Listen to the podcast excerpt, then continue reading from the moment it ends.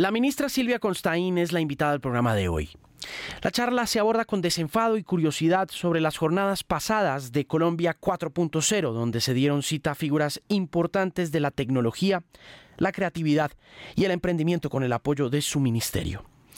Prima de uno de los cronistas más importantes del país, Constaín ha militado en las empresas tecnológicas más grandes del mundo como Apple y Facebook. Y en este episodio conversa sobre maternidad, feminismo, innovación, religión, desinformación y mucho más. Silvia Constaín, la ministra TIC, es mi invitada muy especial al episodio número 34 de El Podcast por Canal 13. Esta es la primera vez que yo entrevisto a una ministra. ¿Verdad? Sí, es la primera vez que entrevisto a alguien de gobierno.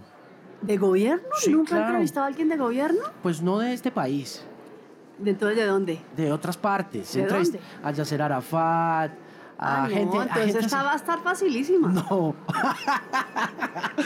Pero es, y es intimidante entrevistar ministros y ministras, ¿no? Es, es complicado. es- No, más intimidante es ese micrófono. ¿Sí? Sí. ¿La intimidan los micrófonos? Eh, sí, son...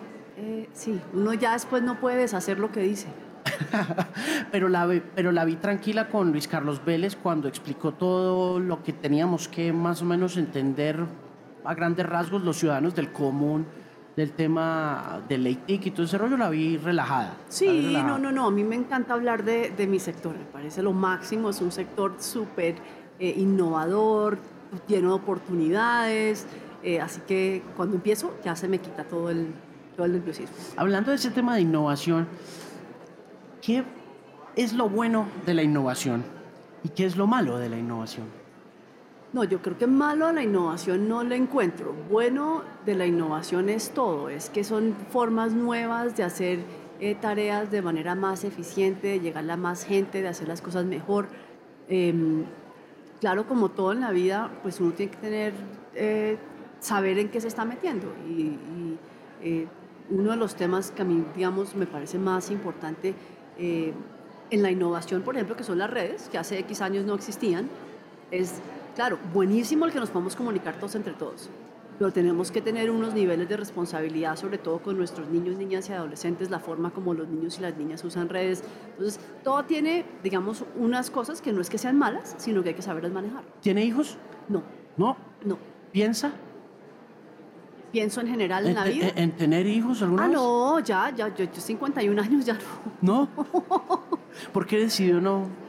No, no fue que tomé ni decisión ni de sí ni de no, sino que no, no tuve. Hmm. Pero no fue una decisión ni para uno ni para el otro. ¿Se dedicó a estudiar? ¿Se dedicó a trabajar? ¿Dónde empezó? ¿Cómo empezó la pasión por la tecnología? Eh, fue, honestamente, eh, siempre me han gustado tener las últimas maquinitas, las cosas van saliendo, a mí me gusta como la más nueva, la que más cositas hace. Eh, y después de que estuve trabajando en Washington unos años, una amiga me llamó para, eh, para entrar a Apple. Hmm. y me pareció lo máximo. Me acuerdo del día que ella me llamó, tenía mi computador que era Apple y mi teléfono que era Apple y el iPad que era Apple y todo, entonces le tomé la foto y terminé entrando a la empresa y, y ahí empecé y he sido muy feliz desde ese momento. O sea, fangirl de Apple Fangirl de Tech. en Me general. encanta toda la tecnología. sí. Ok. ¿Cuál fue el primer aparato que le llamó la atención y que cacharrió? De niña para arrancar. Uy, eh, la verdad es que como aparatos, aparatos no me acuerdo. Eh, siempre me gustaron las máquinas, a mí me encantan las eh, donde uno compra madera y tornillos y, eh, todas esas herramientas, me encantan, me encantan. Yo puedo estar ahí, pero horas enteras y yo voy y miro el cable y el cable más grueso y el más delgadito y no tengo ni idea para qué sirve, pero me parecen regios y eh, siempre me ha gustado mirar la cacharreada. Hmm. ¿Cómo llega a Washington? Llego a Washington porque, pues yo crecí allá, cuando era chiquita mi, mi papá trabajaba en, en el BID y después en el Mundial. Eh, después vine a Colombia y después cuando ya había empezado a trabajar, eh, empezó la negociación del TLC con Estados Unidos. Y cuando empezó la negociación del TLC con Estados Unidos, yo manejaba una parte de esa negociación que era inversión, servicios y propiedad intelectual. Y en un momento dado se abrió una oportunidad en la oficina en Washington, pareció una buena idea tener un negociador allá, me ofrecieron el trabajo, me monté en un avión y ya llegué. Ok. ¿Y, qué- y y arrancó a trabajar en temas de propiedad intelectual puntualmente? Yo trabajaba en el Ministerio de Comercio y eh, en la negociación del TLC hay unos capítulos, inversión, servicios y propiedad intelectual. Y, y en el ministerio había una dirección, que era la que yo dirigía, donde esos eran los tres temas. Entonces, desde la dirección empezamos la negociación en esos tres temas del TLC con Estados Unidos. ¿Qué aprendió del tema de propiedad intelectual? ¿Qué, ¿Qué puede explicarme un poco sobre ese tema de propiedad intelectual, sobre todo en Colombia y en estos momentos de economía creativa, de economía naranja? Pues mire, es la forma de proteger eh, la propiedad de las cosas que son intangibles. Porque usted tiene su carro, usted sabe que usted tiene su carro, si alguien le raya su carro, usted ve el rayón en el carro, si alguien se roba su carro, usted ve que el carro dejó de existir, al menos enfrente suyo. Eh, pero cuando las cosas son intangibles, es mucho más difícil. Entonces usted escribe una canción y alguien más la toca como si fuera propia. Eh, ahí, vaya, toque la canción, es difícil tocar la canción. Usted escribe una, un programa de software entonces usted, listo, lo tiene, lo está usando, después alguien va y lo, lo coge y lo usa o lo puede usar para algo distinto, para algo que usted no quería, pero era suyo.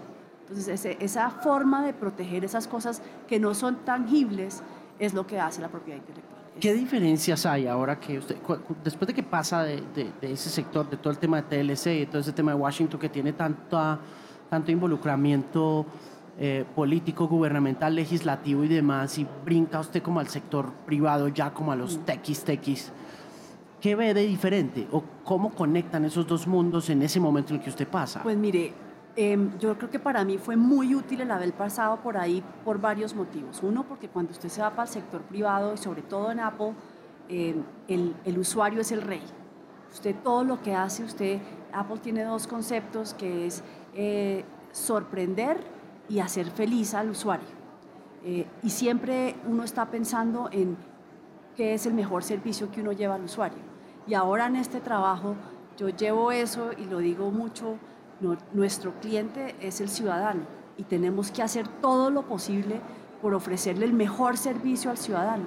Y de verdad el ciudadano debería poder acostumbrarse a que el mejor servicio, el servicio de amante, lo reciba del Estado, del gobierno.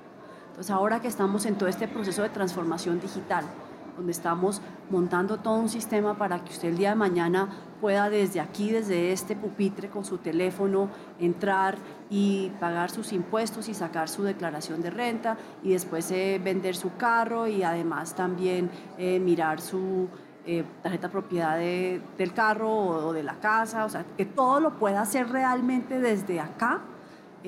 eso está, digamos, metido en el, ya en, mi forma de pensar. Entonces, eh, tenemos varias cosas. Estamos, por ejemplo, en todo este proceso de la plataforma donde eh, usted todos los servicios del Estado los pueda ver aquí en su teléfono. Entonces yo, yo, tengo una obsesión y es que debería poder llegar a cualquier lado en no más de tres clics. Usted debería entrar y en tres clics debería estar en lo que usted necesita que el Estado le esté, esté proveyendo. La información que usted debería recibir debería responder a quien usted es y no en general. Entonces ya deberíamos poder decir, bueno, este es eh, un hombre de esta edad que tiene estos intereses, entonces si usted tiene hijos, le debería poder llegar información sobre sus hijos, sobre algo que le interese a usted, y si usted eh, no es agricultor, pues no le debería estar llegando noticias sobre el, último programa para promover alguna, algo en agricultura. Entonces, eh, eso, eso me lo traje en el sentido de que estoy convencida que nosotros como funcionarios públicos tenemos que siempre pensar que estamos al servicio del ciudadano. ¿Y en Facebook qué aprendió? En Facebook aprendí em, muchas cosas. En Facebook aprendí eh, el uso responsable de redes, el hecho de que em, todos tenemos una responsabilidad para asegurarse que nuestros niños y niñas sepan usar las redes de una manera responsable eh, y es una tarea de todos, no es una tarea de una empresa, no es una tarea del gobierno, es una tarea de todos. Todos tenemos esa, esa responsabilidad. ¿Cómo siente ese tema de la regulación para ellos hoy en día después de todo lo que ha pasado? ¿Para quiénes? Para Facebook. ¿Cómo ve, por ejemplo, el papel del gobierno europeo en la regulación, la llegada de esta SAR digital a, a controlar y a regular ese poder enorme que le hemos dado a Facebook? Sí, yo creo que todo es un proceso, ¿no? O sea, cuando, si usted piensa hace 13, 15 años, eh, estas empresas no existían, el concepto de usted usar el teléfono para algo más de hacer una llamada no existía y evolucionó la tecnología de un momento a otro, surgieron unos eh, prestadores de unos servicios que hoy en día son muy grandes y con, con eh, la evolución no tanto de las empresas, sino del sector, va evolucionando la regulación y la necesidad de regular más, la capacidad de regular más, porque es que además la tecnología ha evolucionado tanto que hace 15 años el servicio era imposible y regularlo también lo era. Hoy en día ya con la tecnología donde está, pues ya lo podemos hacer de una manera mucho mejor. Lo que sí es claro es que em, estos servicios de alguna forma eh, no tienen fronteras. Si usted usa su cuenta y usted está aquí y está en Chile y está en China, igual usa, es su misma cuenta. Entonces, sí uno aprende al hecho que la coordinación entre los países en general y por eso, por ejemplo, nuestra participación en la OCDE en este tema precisamente de tributación de las grandes plataformas, pues es tan importante, porque ya un país solo difícilmente puede tener un impacto inmenso sobre una regulación, tenemos que hacerlo de una manera mucho más coordinada, eh, mucho más articulada, entonces exige de los gobiernos estar hablándose y coordinándose muchísimo más. Yo sí siento que, que hay un downfall, que hay un downside de, de, la innovación en el sentido de que em, cada cosa que propone la tecnología o que sugiere la tecnología y que mejora las condiciones de cierto sector o de cierta situación trae consigo dos o tres cositas que problematizan esas soluciones. ¿no? Yo, yo por ejemplo, hace poquito compré el teléfono nuevo, el, el, nuevo iPhone, y me pareció muy curioso que lo que hacía a la hora de apagar el teléfono celular con un botón, con el 8, en el 11, tengo que usar tres botones, ¿no? Pasa a veces también con la innovación, que soluciona unas cosas, pero le construye un montón de problemas adicionales, ¿no? No, yo veo la innovación de verdad como eh, una, una evolución que además espero que todos tengamos, en el sentido de siempre saber que podemos hacer las cosas mejor, más fácil. Em, el, el, hecho de que usted va a ver que hoy usted tal vez siente que antes era con un botón, pero se va a dar cuenta que con eh, el uso del tiempo con el, con el teléfono a ver que va a hacer las cosas mucho más rápido y que va a llegar a ellas mucho más fácilmente. Entonces, la innovación de verdad es algo que todos deberíamos tener, todos deberíamos levantarnos por la mañana y pensar, esto que yo siempre hago, ¿cómo lo puedo hacer mejor, más fácil, eh, más rápido? Em, y, al final también libera tiempo, libera tiempo para que usted pueda hacer cosas pues, que lo, lo hace más feliz. Entonces, yo sí veo en la innovación puras oportunidades, pura posibilidad de tener eh, cosas mejores, de tener opciones que hoy no tenemos. Eh, y, me encanta soñar en lo que, lo que va a ser el mundo dentro de un año, dentro de cinco años, dentro de diez años. Yo muchas veces cuando hago presentaciones pienso, probablemente esta filmina no va a tener ningún sentido en cinco años porque el sector va tan rápido que ya vamos a estar hablando de algo distinto. Hmm. Y hablando de ese tema de sueños, usted como ministra, respondiendo también un poco a la velocidad con que se mueve la tecnología, a la rapidez con que la innovación nos obliga a plantearnos soluciones inmediatas para poder construir de verdad un mundo mejor. ¿Cómo ve a Colombia y cuál es su sueño como ministra desde su cargo? Pues mire, yo veo a Colombia eh, con mucho optimismo. Yo eh, aquí en Colombia 4.0, donde tuvimos más de 50 mil inscritos, eh, hablando de animación, de inteligencia artificial, de blockchain, de música, de eh, programación, o sea, lo que tenemos aquí es un talento extraordinario, una capacidad creativa increíble, las industrias eh, creativas digitales las vemos aquí, sobre todo en Colombia 4.0 presentes, pero lo más lindo es que detrás de esas industrias lo que hay son personas, es gente haciendo cosas que la hace feliz es personas generando contenidos audiovisuales que incluye la persona del maquillaje, la persona de las luces, la persona del sonido, la persona de los elementos que tienen que traer. O sea, es una producción que trae mucho trabajo para mucha gente, que eso a su vez trae oportunidades y trae estabilidad en las familias de esas personas. Eh, entonces, aquí eh, en Colombia estamos pasando por un momento de, yo lo llamo, yo soy economista, ¿no? Entonces hay un concepto que es el, el, punto de inflexión, y es cuando como que usted baja y ¡pum! sale, salte, salta, coja, cambia la dirección. Y yo, siento que estamos en ese cambio de dirección, nos estamos yendo hacia arriba, estamos soñando y pensando en cosas que antes tal vez no soñábamos.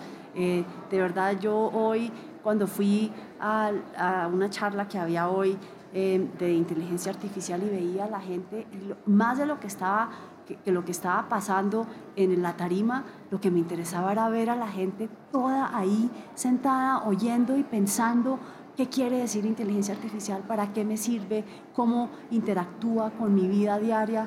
Eso me parece que es increíble. Entonces, sueño con un país primero conectado. Quisiera que todos los colombianos tuvieran una conectividad de alta velocidad, de la mayor calidad eh, en cualquier lugar del país.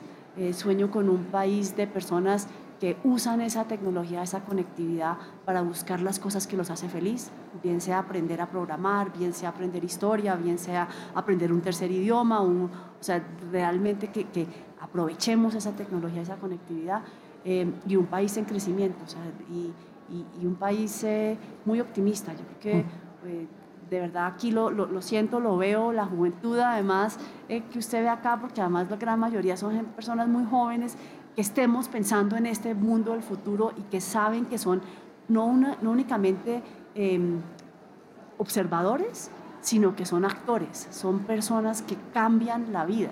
Cada persona que está aquí en Colombia 4.0 es una persona que está convencida que en, en, su actuar y en lo que está haciendo tiene unas oportunidades de generar oportunidades nuevas. Y Total. Eso es magnífico. Sí, sí, estoy completamente de acuerdo con eso. Aquí soñamos con, con ese país. Total. Em, ¿Qué tan difícil es, ministra, eh, cumplir ese sueño de la conectividad del país entero? Pues em, no es fácil, no es que uno pueda escribir un decreto y diga decrétese la conectividad, ni muchísimo menos, pero estamos haciendo las tareas, estamos haciendo muy bien, eh, estamos siendo muy rigurosos y muy juiciosos, eh, lo hicimos en un orden que es el orden que tocaba, entonces empezamos el año pasado con una promesa del presidente Duque que era muy clara y era una ley que modernizara este sector, que es un sector que afecta a todos, porque es que si usted está conectado, usted puede prestar servicios de salud mucho mejor que si no lo está. Servicios de educación mucho mejor que si no lo está. Cultura, transporte, eh, trabajo, eh, o sea, todos los sectores utilizan la conectividad y la tecnología. Entonces es un sector habilitante de todos los demás sectores. usted como economista le quiero preguntar, desde esa dinámica, de la forma como se dinamiza el, todo sector, ¿Sí? transporte, eh, comida, em, económicamente hablando, ¿no le preocupa esa naturaleza disruptiva que tiene la tecnología en las economías establecidas desde esa perspectiva un poco...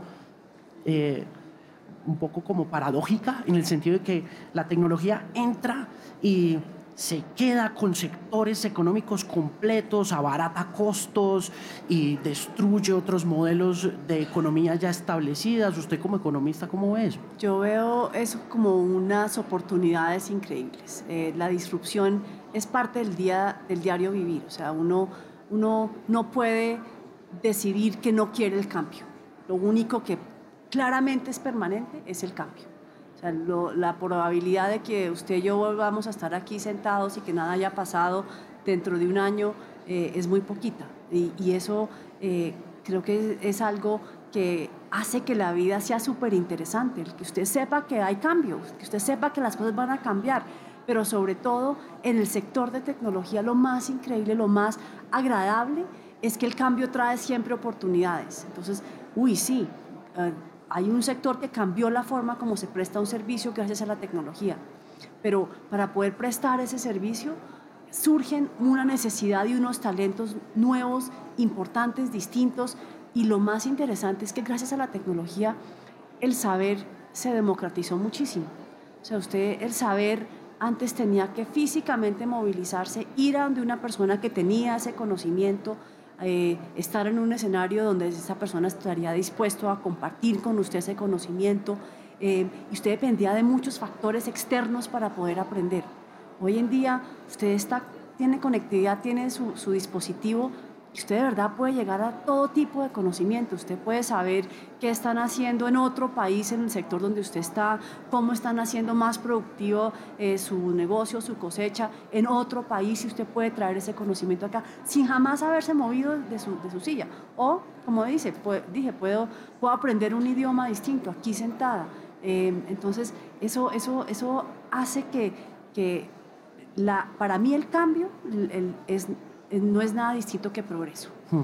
Eh, y en este sector en particular, los cambios que traen, traen siempre oportunidades, oportunidades para que nuevas personas entren al sector. Eh, yo sueño además, ya que me hizo la pregunta del sueño y mi sector en particular, con muchas más mujeres en el sector. incluso aquí en Colombia 4.0, más de 50 mil inscritos y 19 mil fueron mujeres todavía nos falta. Quisiera ver muchas mujeres, muchas niñas programando, hablando de ingeniería, hablando de tecnología. Eh, y, yo creo que eso es un proceso y, ahí vamos. Hmm. En ese proceso, ¿qué siente usted que falta para alcanzar esos niveles de igualdad que, que se están peleando tanto, que se están discutiendo tanto? Por primera vez, digamos, en esta cuarta oleada de feminismo, hay de todos modos una conciencia por parte de todos de qué hemos estado haciendo mal, pero y usted también como líder, como lideresa del sector digital, ¿qué le dice a las mujeres y a las chicas? Que eh, tenemos muchas oportunidades enfrente y que tenemos que, apropiarlas y usarlas. cuando lanzamos nuestra primera ola de un programa lindísimo que tenemos en el ministerio que es programación para niños y niñas, que empieza enseñándole a, los profesores y después a, los estudiantes, eh, vimos que eh, la gran mayoría de los profesores que levantaron la mano fueron hombres. dije, pero ¿por qué? No, vamos y hablemos con las profesoras para que también se interesen. Hoy en día de los profesores hay profesores dedicadísimos al tema de programación, tanto hombres como mujeres, pero tocó hacer ese empujoncito. Y yo creo, y en las niñas también, las niñas, uno no se da cuenta, pero em, uno tiene, tiene taras. Y yo que me creo súper de avanzada, me di cuenta que tenía tara porque una amiga me mandó la foto del bebé con una, una camiseta de un, de, un eh, equipo de fútbol. Y yo le dije, está divino el chiquito. Y ¿cuál chiquito? Es chiquita. Y yo digo, es verdad. Yo decidí que era hombre porque tenía una camiseta de un, de un, de un equipo de fútbol. Y, la verdad es que uno no se da cuenta, pero uno también tiene taras y hay, hay que irlas quitando, sacando del camino para poder avanzar. y, y eso depende de verdad también de los papás, pero también de los amigos y de los hermanos y de los primos y, y de todos. Tenemos que ir rompiendo esas taras y, estoy segura que vamos a ver a muchas más niñas metidas en este sector.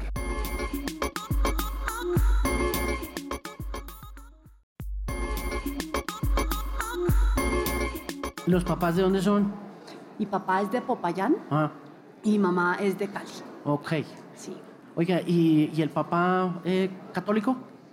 Católicos todos, somos en la casa. Ah, no, sí, yo soy católica, yo rezo y yo voy al Divino Niño. ¿En y yo, serio? Al Divino Niño y yo somos grandes amigos.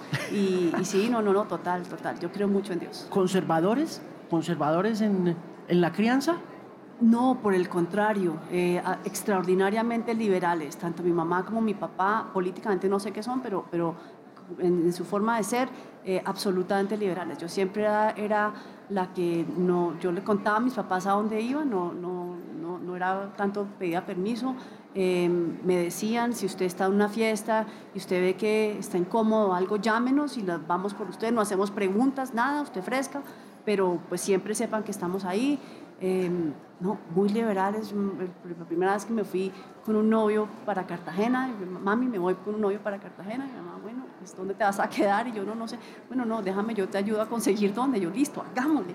Porque sí, realmente ah, siempre fueron eh, más que cualquier otra cosa estrictos cuando tenían que serlos, la disciplina es clara, digamos, yo aprendí eh, el proceso de sentarme estudiar y demás, porque pues es parte de lo que uno aprendía en la casa, pero a la vez eh, sí fueron eh, muy, muy liberales y nos, nos, dejaban volar y soñar cuando queríamos. Esa cercanía de pronto al catolicismo, a la religión em, y la cercanía después a la tecnología, a lo digital, eh, ¿No le hace perder un poquito la fe?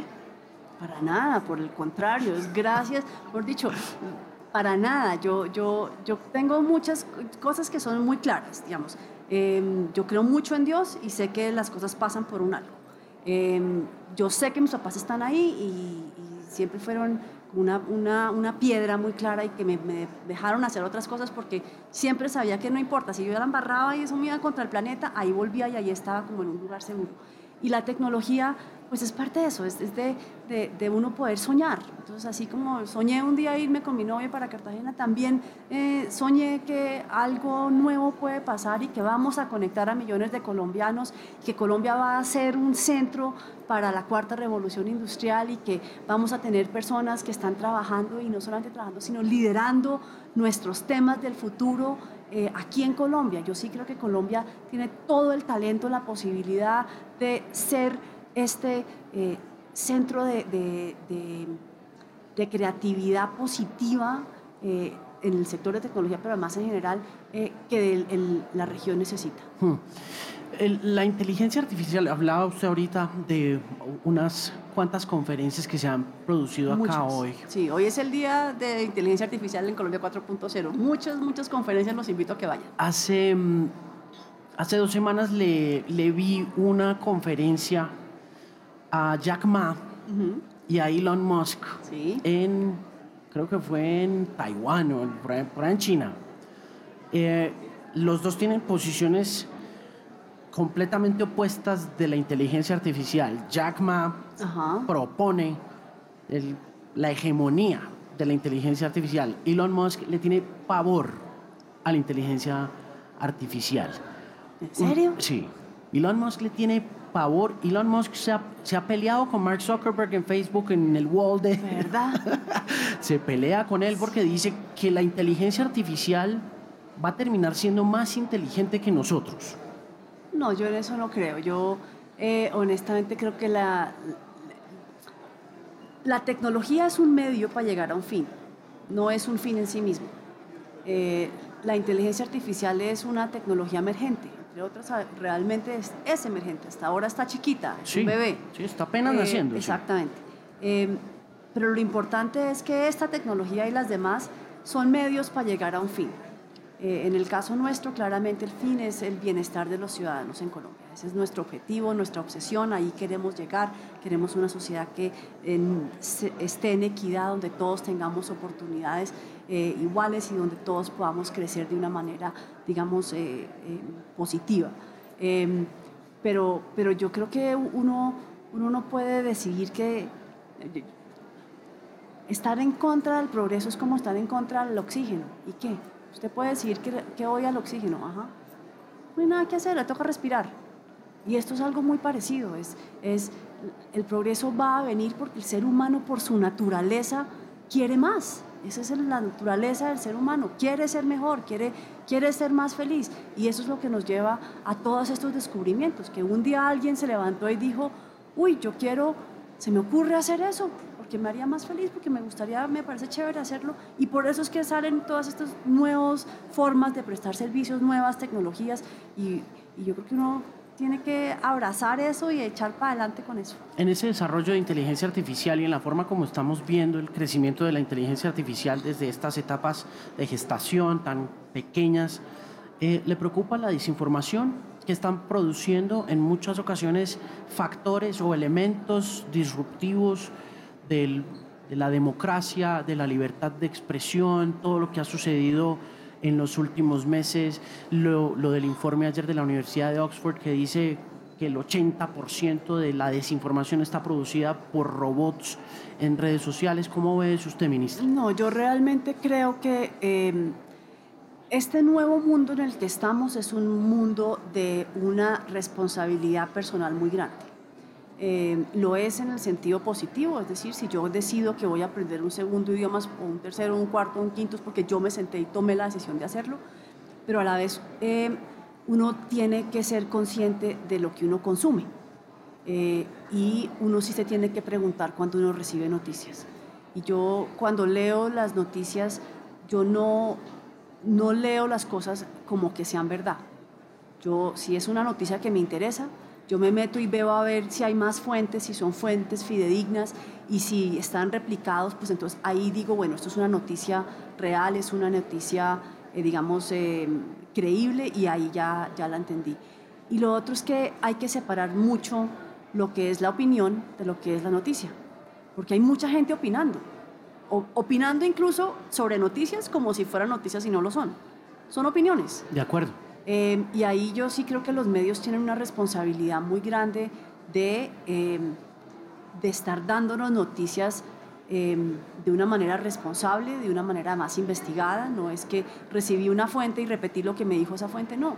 Realmente toca salir y verificar, pero como digo, no siempre eso es lo que pasa y uno como consumidor sí tiene que ser consciente que uno tiene que ser un consumidor informado y un eh, consumidor crítico. Hmm. Y no es simplemente todo lo que alguien, lo que oí o lo que leí es, no. ¿Siente que el periodismo está en peligro? Para nada, yo creo que eh, el periodismo es una fuente de, de, conocimiento, de información y de opinión eh, que es muy importante y que va a continuar. como no, otras cosas están en evolución, las, la, la forma de entrega de la información está cambiando, em, pero la información siempre, el ser humano por su naturaleza la, es, es em, eh, quiere información, quiere saber más. Eh, y creo que, el periodismo lo que sí es que eh, pues hay, hay, distintos tipos de periodismo ah, y, como consumidor, vuelvo a la, a la responsabilidad personal, em, uno tiene que saber de dónde viene su noticia y entender cuando lo que hay es una opinión cuando lo que hay es una verdadera descripción de hechos con, eh, simplemente descriptivo y cuando hay una descripción de hechos con análisis. Como consumidora, y lo digo yo también como consumidor, porque creo que por encima de todo yo soy es un ávido consumidor de cultura, de tecnología, eh, de información y cultura pop, más que cualquier otra cosa. ¿Cuáles son esos puntos claves para volverse un mejor consumidor, porque creo que hay una falla también en la manera como se ha democratizado el ejercicio innovador de publicar una opinión, una foto, un meme, un GIF, y es que de alguna manera estamos en muchas ocasiones, me parece a mí lo que veo en redes sociales cuando soy por ejemplo, director de emisoras, cuando estoy manejando las emisoras y veo que hay una avalancha de comentarios de odio contra una persona o contra alguna cosa que se dice, a veces siento que hemos sido muy condescendientes con el consumidor, a veces siento que un poco arrogante también al consumidor y esta es una perspectiva mía también como consumidor, eh, buscando siempre ser mucho más responsable en lo que consumo. ¿Usted cómo o qué tips puede dar? Para ser un mejor consumidor, porque en realidad dependemos mucho del consumidor hoy en día. Pues mire, yo empiezo por decir que uno tiene que distinguir fuentes. Eh, yo tengo unas tres o cuatro fuentes donde cuando yo voy a esas fuentes, yo sé que lo que estoy leyendo es, es algo que ha sido eh, construido de una manera responsable, con una investigación detrás y que puedo más o menos creer en lo que está ahí. Em, entonces hay que distinguir fuentes. hay fuentes, reitero, de noticias, de opinión y de análisis. Y uno tiene que entender esas tres. Em, como idea, sí lo que sugiero es, cuando uno lee una opinión, busque la opinión opuesta. Eh, porque muchas veces, y sobre todo ahora, uno se vuelve, eh, o es muy fácil que uno se quede en una sola visión de un tema. Eh, y uno tiene que buscar activamente la visión opuesta. Tal vez no le cambie la opinión, pero al menos sí le da una, una idea mucho más amplia de lo que quiere decir ese, ese, evento que puede haber sido descrito de una manera por otra y que cuando uno lo ve desde otra perspectiva lo entiende de una manera diferente. Eh, entonces sí, sí creo que eh, uno tiene que tener sus fuentes donde uno sabe que la información es una información responsable, entender cuando la información que se recibe es de opinión y no de expresión de realidades. Eh, y, y, sí, yo soy eh, un poco eh, rígida en mis temas en el sentido que cuando yo oigo a una persona que estoy eh, acostumbrada a creer que, que, que, hace la tarea y que, y que, lo que dice es porque lo ha estudiado y, y como yo estoy metida en muchos temas, detecto cuando realmente no, realmente es que recibió una información y la repitió em, pierdo fe. Entonces entra otra canasta. Pero uno tiene que hacer eso, tiene que ser un consumidor crítico. Yo creo que uno tiene, por, tiene todo el derecho a ser exigente. ¿Qué extraña del siglo XX? Qué extraño del siglo XX, no. Yo, más que extrañar del siglo XX, tengo mucha ilusión por todo lo que ¿En serio? Yo un aparatico, ¿no hay, no hay alguna cosita que uno diga, que usted diga, extraño el ¿Sabe teléfono de, de cuerda? ¿no? Le voy a ser súper sincera, yo tiendo a mirar para atrás muy poquito. Yo eh, tengo memoria de teflón, a mí nada se pega, o sea, realmente es que todo, todo pasa. Entonces tengo que mirar siempre hacia adelante. Me, me miro mucho hacia adelante, hacia atrás casi nunca miro. eh, estando muy agradecida con la vida porque he tenido una vida muy feliz, gente súper especial a mi alrededor, gente de verdad, eh, mis papás, mi hermana, mi familia, mis amigos, siempre han sido personas que yo digo, Dios me ama y me trajo unas personas extraordinarias a mi alrededor y con eso me da toda la fuerza para echar para adelante y para atrás más bien poco. Faltan tres, igual así tenga memoria de teflón, le voy a preguntar esta última, porque faltan tres meses para que se acabe la década. Sí, la segunda década del siglo XXI. ¿Cuál fue el momento más importante de esta década que va a llegar a su fin para usted?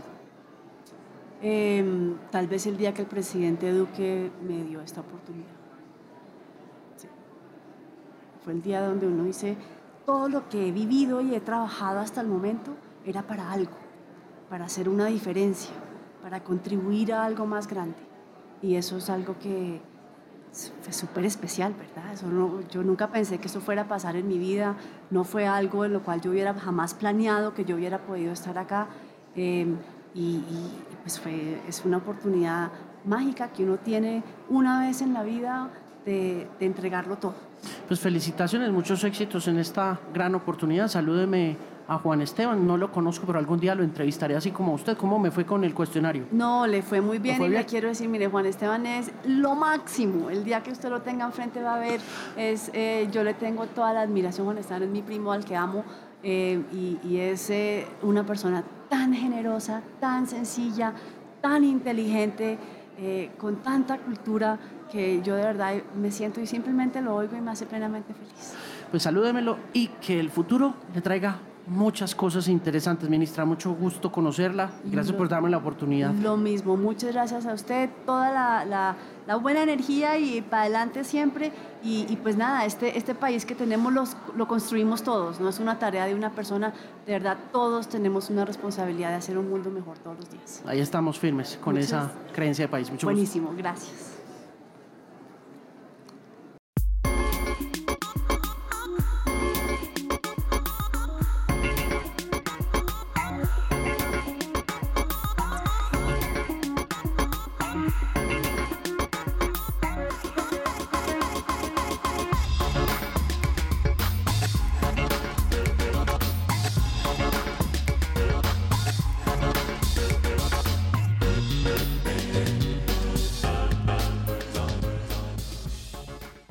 Este programa fue financiado a través de los recursos del Fondo para el Desarrollo de la Televisión y los Contenidos de la Autoridad Nacional de Televisión.